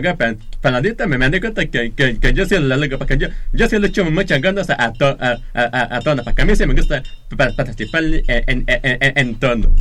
Perfecto. Atletismo, ¿cuál fue, ¿cuál fueron las pruebas en las que Iván... En 100 y 200 metros. Sí. Con él hay una gran experiencia, como lo dijo, como verás, él tiene una fuerza interior muy grande. Él, si su capacidad es mucho más abierta, es él rompe todos estos paradigmas porque a veces por ignorancia de todos, ahora sí que lo he ido también, yo aprendiendo, estoy aprendiendo, y él está en una categoría de PC, que es lo que le llaman como parálisis cerebral, pero la parálisis cerebral es justamente esta parte de coordinación, él en su lenguaje, Ujú. pero él escribe, lee, él es una persona culta, es una persona muy capaz, ¿no? Y que hemos subestimado, porque oyes eso y dices, ah, no, pues no entiende, y no es cierto. En- y si te das cuenta, tiene esta capacidad, esta fuerza interior de, de disciplina, mis respetos con Iván, el año pasado fui y dijo, Ale, yo le voy a echar muchas ganas porque yo quiero la de oro. Y ahí hay una, una gran experiencia. Estaba yo en el campo con, Carla, tuve la fortuna porque ya sabes que van tirando como que todo al mismo tiempo. Y entonces, eh, afortunadamente, el equipo técnico que, que, que me ayudó, pues uno estábamos con Entonces me, me hacen señas y me dicen que allí va Iván. ¿no? Entonces le digo, Carla, ya, este, no recuerdo si ya habías tirado o no, pero bueno, ella no estaba en el, en el circuito, estábamos adentro en el campo y veo a Iván, ¿no? Y yo dije, chin. Y él me dijo, Ale, yo le voy a echar todas las ganas, como se los mencionó, y, y- y de veras, yo, yo, yo puedo, yo puedo. Tiran el, me toca ver el 200 y, y, y él se queda atrás, ¿no? empezamos a grabar. ¿En qué momento? No, no sé, le puso como fuerte a las piernas porque eh, empezamos a gritar y, y él quería ganar. O sea, de verdad no sé cómo lo resolvió porque era una distancia que dices, bueno, pues hizo su mejor esfuerzo. Y el control de, de- de su cuerpo a veces le cuesta, es un poco más rígido. Y este y en atletismo, pues eh, lo que necesitas es un poco mayor soltura. Entonces es un reto triple, o sea, a mí Iván, yo soy ferviente admiradora de, quedó en- de esta fuerza. ¿En qué lugar quedó? ¿En Y quedó en 200? primero. Primer lugar. En, en los 100 y en los 200 quedó en primero. O sea, son de oro tus Las medallas. dos son de oro. Muy bien. Y, y, y como verás, pues es que de verdad no sé cómo le hizo. O sea, en qué momento ¡fum! despegó y los alcanzó. Obvio, los tuvo que pasar. Claro. Eso, eso, como te das cuenta, son anécdotas que, que, que son, que te las puedo narrar, pero cuando estás ahí es... Es ni- adrenalina pura, sí, no, no te lo puedes explicar. I- Iván, eh, muchas felicidades, muchas felicidades por esos eh, ese par de logros, pero sabemos que al día o cada día tienen ustedes, eh, digo, estoy hablando contigo, pero tienen ustedes muchísimos, muchísimos logros este, en el día a día, en el, en el ir si, siquiera a, a, a entrenar, pues ya es, es una medallita que van ganando. Sí, y de hecho, y de hecho, y de hecho, y de hecho yo sé, y, y de hecho yo sé, y de hecho yo soy el primero, el primero que, que yo, que, que cada llegue sabiendo, yo, yo, yo, yo, yo soy el primero que, que yo quiero, que dice que de, y, y, y, y la tener, porque a mí se me gusta hacer, hacer, hacer to- todas las cosas. Perfecto. Sí, sí, sí, es muy disciplinado, es puntual, es... Es de los primeros Sí, que- mis respetos. de- bien. todos tienen que tener una disciplina, pero Claro. hay gente como que se denota más, ¿no? Entonces, Sí, eh, le digas, eh, algunos dicen, ay, como que, ¿no? Y ahí de repente, Claro. Iván tiene una actitud, así como lo ves, que tú le puedes decir, te faltan cinco rampas o te falta, sí, va. puedo tomar agua, va. Y, y lo que sigue, o sea, él, si tú no le dices, ya para, no Él para.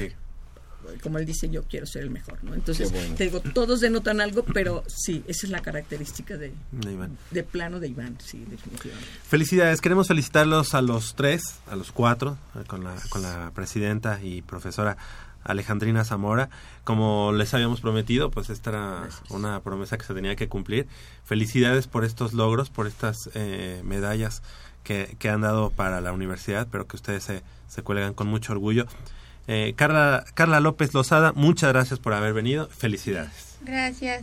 Eh, Este, los esperamos aquí próximamente. Seguro tendrán eh, nuevos, nuevas competencias, nuevos certámenes. Ahorita nos, nos comenta profesora. También gracias a Margarita Vargas. Gracias. Felicidades. Muchos éxitos. Maggie. Gracias. Y también felicidades a Iván Montante por tus dos medallas Sí, de oro. gracias. Gracias, por- gracias a ti por haber venido. Eh, profesora Alejandrina Zamora, gracias por esta, esta entrevista, por haber venido y felicidades por todos estos logros. No, pues de- de muchas la gracias a ustedes por, por este, también esta parte de inclusión, de apoyo. Y, y yo, este, si me permiten, nada Sí. más quiero agradecer, felicitar a, a- públicamente a, a Katia también por su logro, que, que tiene bien puesta la, la camiseta, y, y a todos los demás, ¿no? A todos los demás, todo el resto del equipo que también hicieron su, su esfuerzo y que también están representando a la universidad, todo nuestro semillero que, que ahí tenemos y que seguramente cuando llegue a la hora de hacer su examen a la, para la UNAM lo van a lograr. Perfecto, muchas gracias, muchas gracias profesora Alejandri- Alejandrina Zamora, presidenta y también entrenadora en la Asociación de Deporte sobre Silla de Ruedas, Deporte Adaptado de la Universidad Nacional. Gracias. Y bueno, pues continuamos, continuamos con la información. El- nos vamos con el fútbol americano. Pues el día de ayer, la noche de ayer, pues se jugó el primer partido de cuartos de final entre el equipo de los Pumas Zacatlán y el conjunto de los auténticos Tigres de la Universidad Autónoma de Nuevo León. Lamentablemente, eh, la parte del resultado no fue muy diferente a la de la eh, temporada regular. Fue un gran logro el que tuvo Pumas Zacatlán al llegar a los playoffs nuevamente. Lamentablemente le, con un con un buen récord de con un buen récord de, de ganados perdidos, cinco ganados, cuatro perdidos. Le tocó Pero le tocó bailar con la más fea. Exactamente. Y el, más y ni el más. equipo que le había metido 72 puntos en temporada regular y lamentablemente pues Auténticos Tigres se quedó a ¿qué? ¿8 puntos? de 7, 8 puntos de igualar la, la No, misma este, cantidad. de- a 10, a 10 A 10 puntos de, de igualar la- 62-7 60 exactamente. fue el marcador final. Fíjate que lamentablemente para el equipo de Pumas Zacatlán, tres zonas de gol dentro de la yarda 10, dentro de la yarda 10 de- del equipo de Auténticos Tigres y no se reeditó en puntos. puntos. Ni- ni en goles de campo. No, porque en una este, lo- eh, intentaron el gol de campo, lo fallaron. Eh, y en otras dos eh, se jugaron la cuarta oportunidad y no cosecharon puntos. Así que eso los deja solamente con siete unidades, que son las que logran en este partido. Eh, ya estaremos platicando en las emisiones posteriores de, de Deportivo, la- las siguientes emisiones, eh, sobre esta situación que se ha dado, pues en para este 2016, Pumas Zacatlán no recibió apoyo por parte de la dirección de la dirección de deporte o de la o la secretaría de, de ¿qué es cuál sería la secretaría que, que tiene que, que ver servicios a la comunidad seguramente. No recibió ni un solo apoyo este todo corrió por parte de la Facultad de Estudios Superiores Acatlán y bueno pues este eso no tiene nada que ver con el aspecto deportivo pero sí influye mucho no fueron tres viajes tres viajes este largos en avión este para enfrentar estos partidos y bueno pues ahí algo está sucediendo no cómo es posible que hayan dos equipos de fútbol americano y solamente uno reciba ese tipo de apoyos no el otro como que Está se hicieron- se poco- ya, ya no tiene 5 como era antes. Exacto, y ese fue, digamos, el pre- ese fue, digamos, el pretexto para hacer solamente dos equipos, ¿no? Que la, la parte económica era, era complicada y ahora pues como que se desligan un poquito de, del equipo de Pumas Zacatlán cuando pues sabemos que también representa la universidad, que hay elementos y jugadores que son estudiantes de otros campus dentro del, del, del equipo de Pumas Zacatlán. Hay gente de Cuautitlán, hay gente de Iztacala, hay gente de Ciudad Universitaria, de Aragón, de los SHs, que, que forman parte de esa organización y bueno, pues obviamente es necesario darles ese, ese tratamiento, ese trato igual, igual como lo hemos este, Ya lo hemos dicho muchas veces, no hay, no hay universitarios de primera ni de segunda. ¿eh? Eh, los que son universitarios, los que representan a la máxima casa de estudios, nada más son unos. Aquí no hay... Este, No, porque tu es- título sale igual, ¿no? eh, No hay de que, ah, pero tu tú- número de cuenta es pero único tú, y, este, y perteneces a una sola institución. Llámese como se llame la escuela, sea Facultad de Derecho, Ciencias Políticas, como sea. Sí, exacto. Yo creo que ahí las autoridades han descuidado y ese desinterés por, por, por balancear eh, el presupuesto en todos los deportes, no solo en el fútbol americano, pero ahorita en este caso hablamos del fútbol americano, yo creo que algo están No descuidando. hacer diferencia, ¿no? Eh, exactamente, o sea, balancear, porque a final de cuentas todos representan a la. Universidad Nacional. Por ejemplo, tú, tú este, juegas en el Estadio Olímpico Universitario, entonces tú tienes los reflectores. Que hay que decirlo, también el equipo de Pumas Ciudad Universitaria se vio afectado en cuestión de presupuesto. Todos entendemos que la parte de presupuesto, bueno, pues eh, responde a muchas cosas también políticas, ¿no? Eh, el presupuesto que se le da a la Universidad Nacional año con año, pero para nosotros es lo mismo si estudias, como dices, en ciudad universitaria, a que estudies en una facultad o, por ejemplo, en una en una ENES que ahora hay tanto en More, en Morelia como en León, pues no vamos a decir, no, ustedes no, no tienen número de cuenta, no, no tienen derecho a ser Pumas. ¿no? Claro. Yo creo que es un derecho que se gana y, bueno, pues... Y lo triste pues, es que cuando Pumas CU tiene una temporada como, como la de ahora, Que fue cuatro con- ganados, cinco con marca perdedora, su primera respuesta es, es que no, no, no hay apoyo, es que ahora no nos apoyaron. Y eso es cuando dices, Esa no, no la- se vale. Esa es la contraparte. Es que Es es, también cuando que- dices, exacto. no se vale. Lo de Pumas Zacatlán también, también pasa desde, desde el escudo del Puma que usa el equipo de Pumas Zacatlán. No es el, no es el Puma que conocemos. No es el escudo deportivo de la universidad. Bueno, ahí vamos a, vamos a dejar que simple y sencillamente cada campus, en este caso, como que desarrolla cierta Identidad. ¿no? Y entonces ese es- no es el logo de los Pumas Zacatlán de fútbol americano, sino es el logo de la Dirección de Deportes de de la FE Zacatlán. Entonces, digo, ahí no, yo no lo veo tan mal porque, porque al final de cuentas lo que vería mal es que hay- haya una dirección general de deporte universitario, dirección general, y que al momento de voltear, digamos, a los campus no se haga cargo de ese de ese de ese presupuesto, de esa pues sí, de, de esos apoyos, ¿no? Por ejemplo, aquí están con nosotros los amigos de Deporte Adaptado y tienen su logotipo, ¿no? O sea, sí respetan el Pumo, el Puma de es el, el escudo deportivo universitario. universitario. Sí. Exactamente. Que ese es el que deberían portar todos, todos Así los es. deportistas de la universidad. Porque vete a la Universidad de Stanford. Yo no creo que los de Remo usen, o los de, si Stanford tiene una filial en, no sé, En otro... en otro lado, este cambien su escudo o su S famosa. Yo creo que aquí hay que homologar. O sea, eh, no, no, no podemos, insisto, eh, estar dividiendo al deporte universitario porque estemos a 20 kilómetros de distancia o 30 kilómetros de distancia. Si hay 10 pesos para fútbol americano, pues te doy 5 a ti, te doy cinco. 5. Aquí no hay de que te- a ti te doy 8 y tú con 2 confórmate. no. Oye, pero es que yo compito en la, en la conferencia blanca, mis rivales son más importantes. Pero eres Liga Mayor y eres eh, de la. Universidad y también, ajá, y también representas a la universidad. Bueno, pues así las cosas. Anoche el equipo de Pumas Zacatlán ya queda fuera. Muy loable el haber llegado a postemporada. Lamentablemente, como tú Pero- bien lo dijiste, le tocó bailar con la más fea. Sí, no, hombre. Con el bicampeón nacional. Imagínate. En su campo. ¿no? Y con tanta diferencia Ah. en cuanto a peso, en cuanto a talla, en cuanto a técnica y obviamente en cuanto a apoyo. Pero Ah. el apoyo ahí, ahí, en ese momento no juega. Así que no, no nos, no nos lavamos Yo las creo que el atleta debe ir convencido y no tanto pensando en si lo apoyaron o no.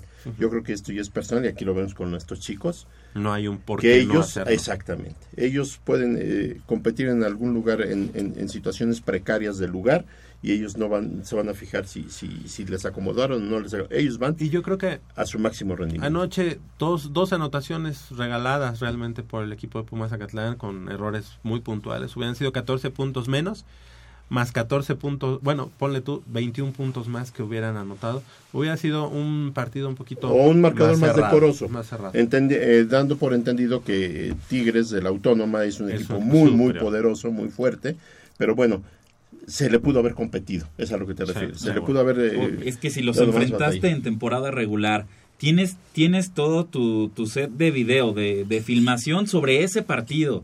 Te metieron 72 puntos, bueno, lo estudias, te preparas a la ofensiva, a la defensiva, en equipos especiales también. Te preparas para que, para que en este juego de playoffs no te metan 72 puntos. Pero bueno, lamentablemente te meten 10 menos, 62. ¿Eso de qué te habla? Mala preparación del partido, mala preparación del staff de Mala coacheo, ejecu- ejecución. mala ejecución de, de- de los... Pero ¿qué, ¿Pero qué es la mala ejecución? La mala ejecución se deriva del mal coacheo, de una mala preparación, de, te de un plan de cosa. juego elaborado... No, eh, cuando te estás enfrentando a un equipo que te supera en velocidad, en talla, eh, o sea, sabes que pero, es, posiblemente... pero es para que por en ¿Te dos creces? ocasiones en la misma temporada te, creces? meta más de ¿Te 60 crees eso puntos. te achicas? Mira, segundo No, cuarto. no es- no es segundo posible cuarto eso. del partido. Pumas Zacatlán obliga a tres y fuera a los Tigres en tres ocasiones eh, este, consecutivas. En tres ocasiones. Cuando Pumas Zacatlán tiene, tiene la ofensiva, llega un momento en el que un drive se lleva seis minutos para llegar a la, a la yarda número 5. No anotas y a partir de la yarda número 5, en la primera jugada siguiente del equipo rival ya en la ofensiva, te anotan una escapada de 95 yardas. ¿Tú crees que eso no te afecta en el aspecto mor- moral, eh, mental? Tú No. te llevaste seis minutos para llegar a la yarda 5, no anotaste, y cuando ellos tienen eh, su drive, en la primera jugada que tienen, un 95, 95 yardas, pues es... Vamos, permíteme, vamos a hacer esta pausa, que es el previo del partido de hoy. Pumas, Ciudad Universitaria, eh, visitando a los Lobos de la Universidad Autónoma de Coahuila.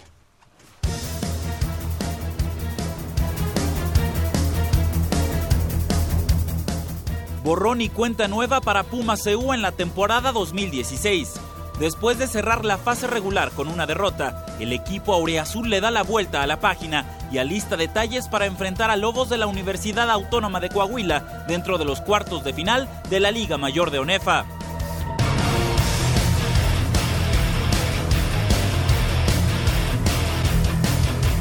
El juego se escenificará en el estadio Jorge Castro de Tierras Saltillenses, donde se enfrentará por cuarta ocasión al que en esta campaña se consagró por segundo año consecutivo, monarca del Grupo Blanco, y que como local perdió un solo partido.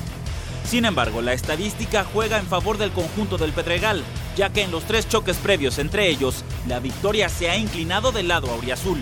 De hecho, solo en una ocasión jugaron en el feudo de la Jauría y el marcador favoreció a los felinos por 58 a 0. La escuadra coahuilense terminó la temporada regular con marca de 7-2 y terminó la temporada con tres victorias en fila, lo cual para los auriazules no significa presión alguna.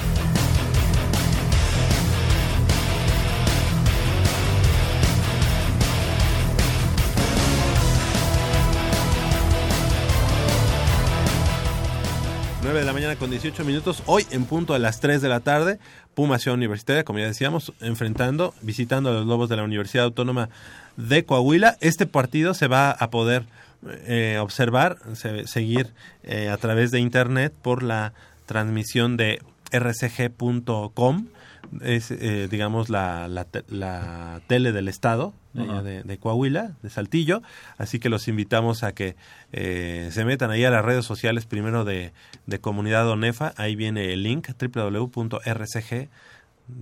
Este, eh, diagonal eventos en vivo, me parece, pero va, va, a estar, va a ser transmitido. ¿Tu pronóstico? No es un partido fácil, ¿eh? No, para nada. Los Lobos de la Universidad Autónoma de Coahuila, a quienes Pumas Acatlán estuvo a punto de vencer allá en Saltillo, es un equipo bastante, bastante difícil, muy físico, como todos los este, norteños, pero que además tiene, tiene mucha técnica y tiene buenos jugadores. Así y, que... y, y, aprovechando toda la ventaja que te, que te da jugar en el norte a las 3 de la tarde, Todo. un calor sofocante.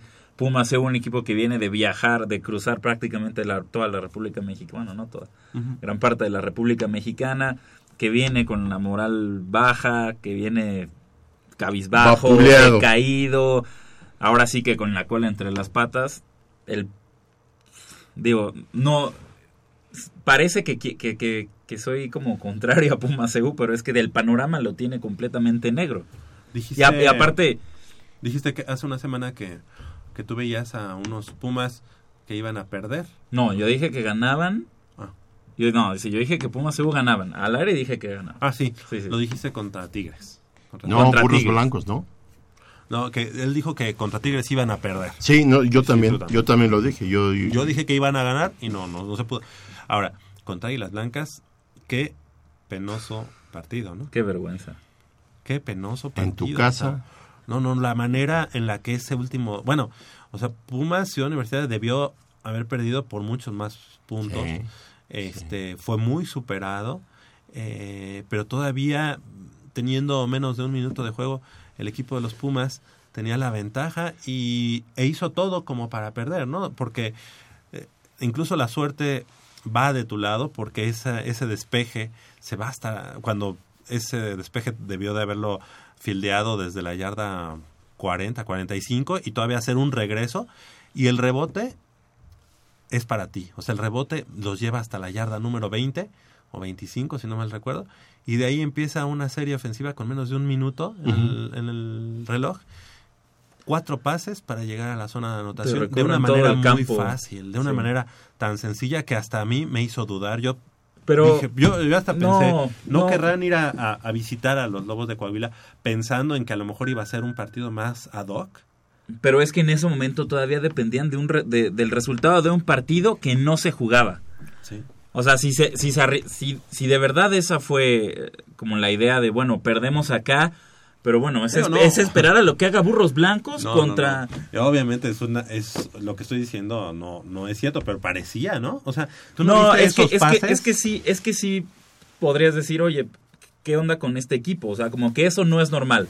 Que en un minuto, un minuto en el reloj te recorran gran, eh, gran parte de, del terreno de juego, dices, oh. como que no es posible.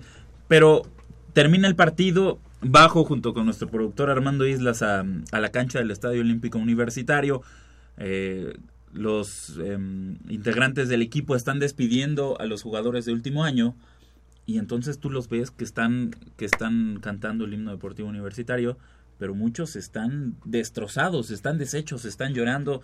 Ves a los jugadores de último año que están dando el, recorrido al estadio en compañía de, su, de, sus, de sus padres, de sus madres, y están llorando, literalmente están llorando, están tristes, están destrozados, no están desconsolados por haber perdido contra Águilas Blancas en casa y es ahí cuando dices, bueno, pues entonces como que esta derrota no fue así como para tenderle la cama al, al head coach o al staff de coacheo.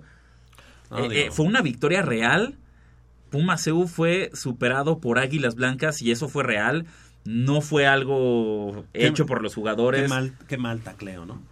Qué Sí, mal tacleo. también. En ese, en esa, este, en ese último drive se evidencia totalmente, se evidencia totalmente la falta de trabajo eh, técnico, técnico, porque ah, recuerdo bien que hay un pase a, no al flat, sino digamos a la, a la banda, en la que el mismo corredor se quita de una manera tan fácil al, al, al Al posible bloqueador. O sea, ni siquiera el bloqueador hace como para hacer ese, ese, ese candado de, ¿no? O sea, como que creen que con el golpe van a, van a que con, alguien, que ¿no? con verlos ahí enfrente ya se van a espantar y se van a se van a deslizar como esa de carrera o- o- o pase en la que cruzan de lado a lado el, el- el terreno de juego también como que deja plantados ahí a más de dos este posibles tacleadores universitarios Sí, Yo creo sí, que sí, se, tiene que replantear esta situación y se tiene que trabajar mucho mucho Tacleos en campo abierto. Eso, tacleos en campo abierto. Eso es Es, básico. eso es, es como el,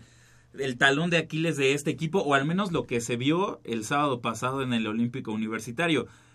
Por fallar esos tacleos de campo abierto, Águilas Blancas llegó en dos escapadas de más de 40 yardas a zona roja. Que no capitalizaron fue otra cosa. Y, que estuvieron a, a nada de ser eh, anotación, ¿eh? Oye, a mí lo que me dio coraje fue escuchar a la gente, por ejemplo, de Canal 11, decir que habían visto un partidazo. Oye, un partido entre dos equipos realmente muy malos. Muy malos. Muy mal jugado el partido. Muy mal. Los Muy dos malo. muy malos, ¿no? Y, este, y de pronto... Par- partidazo por, creo, por el cierre, por esos últimos dos minutos. no, pero sí, Pero- estuvo infumable. Infumable. Go- goles de campo fallados. Oye, Águilas Blancas falló tres, tres intentos de gol de campo. Y ni siquiera eran así de más de 40 yardas, ¿no? Uno parecía este punto extra. Bueno, pues así las cosas. El, el equipo de los Pumas, eh, des- bueno, obviamente descansa toda la liga, pero Y- cómo complica su pase, ¿no? O sea, con este, con este empate ante, ante Monarcas Morelia, eh, eh, la verdad es que Pumas... Qué coraje. No, no me recuerdes, Javier. Que de verdad, qué coraje ese partido contra, contra Morelia. Tenías la mesa puesta, Morelia, un equipo con un entrenador interino, ya sin posibilidades de clasificar a liguilla, peleando por su permanencia en la primera división Se del fútbol mexicano, en el decimoquinto lugar de la, de la tabla. Y dices, oye, en casa he sido imbatible a lo largo, a lo largo de la temporada. Nada más me ganó Tigres, pero porque pues, a los 20 minutos tuve una expulsión. Tenías la mesa puesta para golear 4-0 o 5-0 y terminas con un 1-1 en casa frustrante. Los Pumas se mantienen en zona de liguilla, pero ahora es ir a jugarse todas a Puebla como visitante y una y una un torneo en el que has cosechado la menor cantidad de puntos fuera de casa en los últimos 10 años. Es- es- Eso es cierto, está, está la estadística. En los últimos 10 años, o en los últimos 20 torneos, Pumas no había tenido un, un, un- un semestre tan lamentable fuera de casa como el, como el de ahora. Ahora, lo- hay, que, hay que comentar algo. Pumas tiene en sus manos la calificación. Ganando, está dentro de, de la liguilla. Empatando, puede, puede estar dentro de la liguilla, esperando algunos, algunos este, eh, marcadores. E incluso perdiendo, este, podría pasar. Y ya sabiendo, ya sabiendo lo que, lo que necesita, porque es el último partido de la próxima fecha se va a jugar en domingo a las 6 de la tarde, 7 de la noche, más o menos, en Puebla. Así que ya sabrá para ese momento lo que requiere para pasar. Exactamente. En el fútbol mexicano no se acostumbra como en España, como en Inglaterra, que la última jornada Todos al todos a la misma hora. Ya sabemos cómo es aquí. Aquí es el Viva México y pues como caiga, ¿no? Entonces sí, Pumas ya tiene esa, va a tener la ventaja de llegar al partido contra Puebla ya sabiendo qué necesita. Si necesita por lo menos el empate, si de verdad necesita ganar, o si de plano este Incluso perdiendo. o si de plano incluso perdiendo está está del otro lado Y Lo- podría incluso entonces pensar en su posible rival. ¿No? Exacto, ¿A quién el- qui- en el rival, en quiero- el rival en, de, en, en En cuar- cuartos en de cuartos de final de la liguilla. ¿A quién quiero enfrentar en cuartos? Exactamente, pero lo que es cierto es que este equipo indudablemente se merece estar en liguilla, porque lo trabajó a lo largo de 16 jornadas del, del torneo regular, porque se vio un equipo con hambre, eh, con garra, dominando fuera de casa. Eh, digo, en casa, fuera de casa, lamentablemente no se le dieron los resultados, Pero también pero fue, pero partidos. digo, siempre es circunstancial. Ves a Pumas, a Pumas fuera de casa y en la mayor parte de esos partidos dominó, tuvo la posesión del Contra balón, tuvo, tuvo las mayores llegadas. Contra eh, Toluca, eh, dominó. Exacto, tuvo las, eh, tuvo las mejores oportunidades de cara al marco y lamentablemente lo que no tuvo fue la contundencia. Pero ojo, que no tenga contundencia no significa que está fallando el trabajo de, tu delantero. Matías Britos como centro delantero, como referente de área de Pumas, para mí creo que ha hecho un trabajo espectacular y es un error que Paco Valencia constantemente, y lo vimos otra vez el, el domingo contra Morelia. No, el domingo lo- no lo sacó. El domingo no sacó a Matías. Ah, de verdad. Me- eh, metió a, mm, a Santiago Palacios, que fue el quien Es el, anotó es- el, el es- gol del empate. Es la duda que tengo. ¿Cómo vieron a Santiago Palacios? Bien- jugó bien, pero lo, me- lo pusieron detrás de Matías Britos. Yo ahí lo sentí como que un, po- un poco pues, perdido, jugando por detrás del delantero como media punta. No lo sentí tan, tan, no sé cuál es la palabra, ¿Conectado? tan, sí, tan, sí, conectado con el juego. Estaba en otro ritmo, yo siento. Pues yo, yo, eh, yo siento que pues le falta ritmo de, de, de juego. De competencia, ¿verdad? Ajá, porque pues, a final de cuentas le han dado muy pocos minutos. Yo siento que sí, Veracruz, sí, sí, sí promete. Y sobre todo, este, probablemente Jacobo, no sé si esa sea su posición. Yo sabía que era un medio por derecha, pero este, no sé si ese cambio de posición y a la vez que le faltan minutos, este, puede hacer que sea un factor en el que haya influido. Sin embargo, mira, a mí lo que me agrada es la actitud. Él se quiere ganar un puesto, él quiere Ah, luchar claro. por un puesto. Y eso es lo más importante. Como lo dijiste, creo que Pumas merece calificar. Sí, Estuvo, merece- estuvo merece estar en durante todo el torneo en puestos de calificación, incluso llegó Y a estar en fútbol. cuarto o tercer lugar. Sí. Con buen fútbol en momentos Oye, mejor, me- es- mejor que exactamente. otro, pero- no, no es como no es como ese proceso de Memo Vázquez o, el- o la temporada anterior, la de Memo Vázquez, que te metes a liguilla y siendo muy criticado este estilo de juego, esperando atrás, esperando atrás, con buen orden defensivo y después al contragolpe con la velocidad de Ismael Sosa y, y Fidel Martínez. Ajá. Ahora Pumas es muy diferente y por eso mismo merece estar en liguilla. ¿Por qué? Porque es un equipo que propone, que le gusta tener el balón, que le gusta moverlo a, a, a las bandas, que precisamente por ese juego de, de extremos es, es cuando tiene mayor este eficacia, mayor profundidad, mayor Yo creo que lo eh, merece y yo creo que lo va a tener. Yo Sí. creo que lo va a tener. Lo tiene que conseguir, Y- porque equipo hay. eh, equipo hay y plantel, eh, aunque es reducido, pero es eh, de alta competencia. Y sobre todo, que estén convencidos de que si califican liguilla, ya pinta otra Es cosa otra muy diferente. Entonces, Ya ese envión anímico lo deben de traer ya más que puesto. Y hoy juegan a las 4 de la tarde contra Cruz Azul. ¿Se transmite? transmitido. Sí, lo transmiten por un Dilo, dilo. ESPN 2 Ok, a las perfecto. 4 de la tarde contra Cruz Azul y eso me agrada porque no se va a perder ritmo. Estamos bien. Bueno, del otro lado del micrófono, Crescencio Suárez en la operación de los controles técnicos y Armando Islas Valderas de este lado del micrófono. Nos despedimos. Gracias, Leopoldo García de León Polito. Gracias, este Javier, nos vemos el próximo sábado. Gracias, Jacobo Luna. Gracias, panorama en contra, pero Pumas CU gana y se mete a semifinales. Exacto. Esperemos que de ahí y sea el envión. Yo soy Javier Chávez. Nos escuchamos el próximo sábado aquí en Goya Deportivo.